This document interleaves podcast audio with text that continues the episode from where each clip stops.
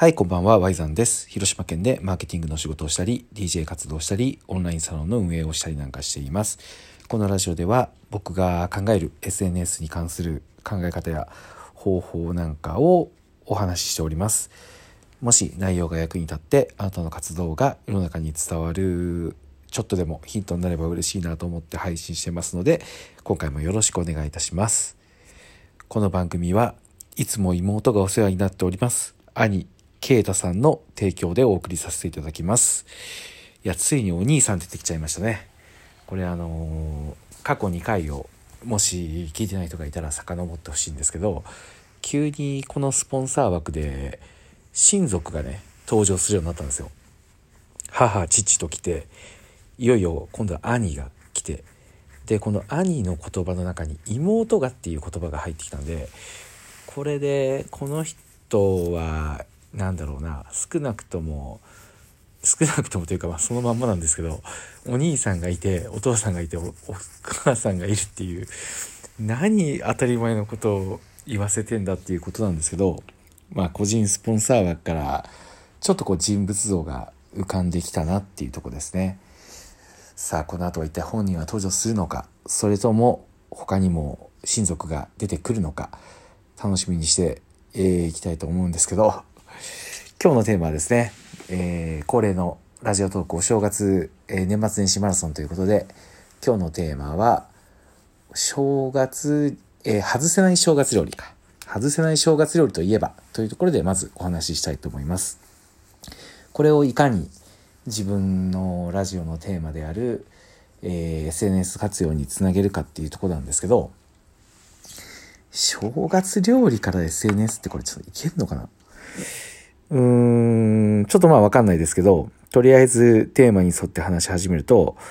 僕正月ってかなり好きなんですよね。まずね大前提として。で当然正月の料理も好きなんですけどそうだな外せないって言われたら悩むけどやっぱりあれですね。数の子ですね。僕ねあの数の子がやっぱ結構好きで特に今のねそれこそ年末にちょっと配信してたんですけど今ダイエットジムとねコンサルを一部だけやらせてもらってそこでちょっとねあの体験っていうことでジムに通わせていただいてでそこからの糖質制限をしてるんですよ。なんであの炭水化物が食べれないのでお雑煮がねまあちょっと今年は食べれない。これは辛かったですよ。僕ほどの日本好きが正月にお雑煮を食べれない。もうこれはね本当に辛いですね。本当お子様ランチに旗が立ってないみたいな、うん、まあ旗はあのむしろ炭水化物じゃないんで立っててもいいのかもしれないですけどまあそれぐらい主役がいないっていうことですね例えとしては。お子様ランチにやっぱ旗が立ってないとねどんだけチキンライスがうまそうでゼリーがついててハンバーグとから唐揚げがあってもやっぱり旗がないとお子様ランチとは言えないと思うんですよ。だから今回僕お雑煮が食べれなかったことがね結構僕の中ではね正月にメインが食べれないっていうのはねインパクトがあったんですよ。ただそれを救ってくれたのが数の子だったんですよね。ちなちなみにあの数の子って炭水化物じゃないですよね僕めちゃめちゃあのー食品に詳しいわけじゃないんで、まあ、これ多分違うだろうと思って食べたんですけどこれでもしね数の子が「いやそれ炭水化物ですよ」とかって言ったらめっちゃダサいんですけどまあそれはないという前提で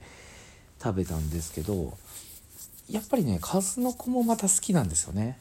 あれ確かなんか意味ありましたよねおせちに数の子が。てかおせちって全部に意味があるんですよね。なんか豆はこう豆に生きるとかあのレンコンは見通しがいいとかね確かあったはずで数の子もね多分なんかあると思うんですけど子供の頃から数の子好きなんですよ。あのなんかうちのね味付けは生姜と鰹節かな？がこうかけてあるんですけどあれがねやっぱり正月の味って感じでなんかメイン張るわけじゃないけどついついこう箸が進むというか。っていうか正月以外に多分食べることってないですよね。だから僕こうやって喋ってたら急に寂しくなるんですけど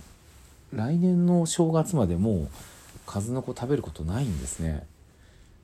なんかそう考えたら切なくなってきました。はい。というわけで、えー、これ本当全然考えてなかったんですけど今日のテーマはいなくなったら寂しいと思われるやつを目指そうと。いう、えー、テーマでお話しさせていただきたいと思います。まさかのあのー、勢いでね。ちょっとこれ正直今回食事かなと思って悩んだんですけど意外と話し始めたらなんか思いつくもんですね。はい。というわけで、えーと、SNS はいなくなったら寂しいなって思われるやつを目指そうっていうことなんですけどこれねあの実は糸井重里さんのツイートなんですよ。えー、確かね今からもう2年前かな。2年前にツイートされた言葉だったと思うんですけど僕これがすごくしっくりきててそこに書かれてたのは、まあ、全部ちょっと覚えてるわけじゃないんでうろ覚えなんですけどあの、まあ、今の世の中って役に立つ情報とか有益な情報とかあのバズるとかねあのバあそうかバズるって言葉ってまだ生きてるのかなみたいな感じで始まって今の世の中もうあの情報が溢れちゃってるから役に立つとか有益とかそういうことでね、あの消費されるよりも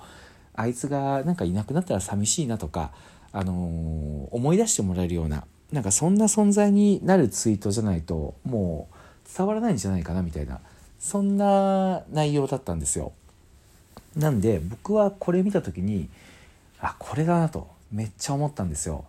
その頃って今よりも多分 SNS ってねあのコミュニケーションでやっていきましょうって言ってる人って少なくて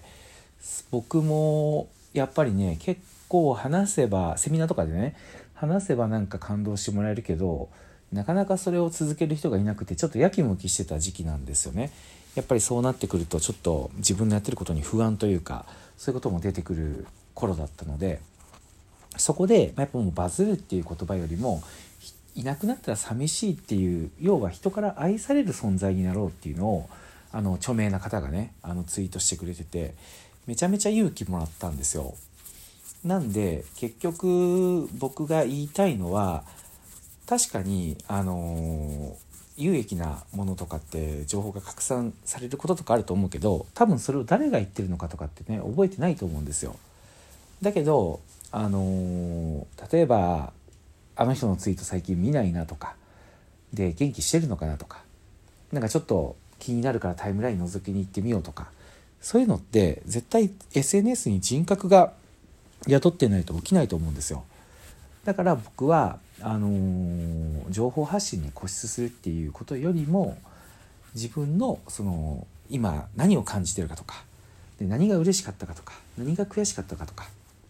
そういうことからやっぱり人の学びってあると思うのでそれを、えー、しっかり伝えていくアカウント運営を目指せばきっと思い出してもらえる存在になるんじゃないかなと思って今日はこれをお話しさせていただきました。ちょっとねいいテーマだと思って実際大事な話だとは思うんですけどただそう言われるとなんか数の子のことを僕思い出してるかって言ったらね思い出してないんでうんちょっと数の子に申し訳ないなっていう気持ちになっちゃいましたね。多分お正月になる前は青雑煮食べたいなって思って数の子は多分おせち料理を見るああ見た時にあああったなって思い出すみたいな、うん、だからみんなあのー、思い出してもらえるように発信頑張っていきましょう。はい。というわけで、えー、今日のラジオは以上です。思い出してもらえるような発信をして、えー、いなくなったら寂しいなって思われるアカウントになろうということでした。はい。聞いてくれてありがとうございました。いやちょっと今日これ微妙かもしれない。ちょっとなんか、うん。すいません。懲りずに、一応一発撮りで毎日やってるんで、えー、懲りずに明日も聞いてください。はい。ワイザンでした。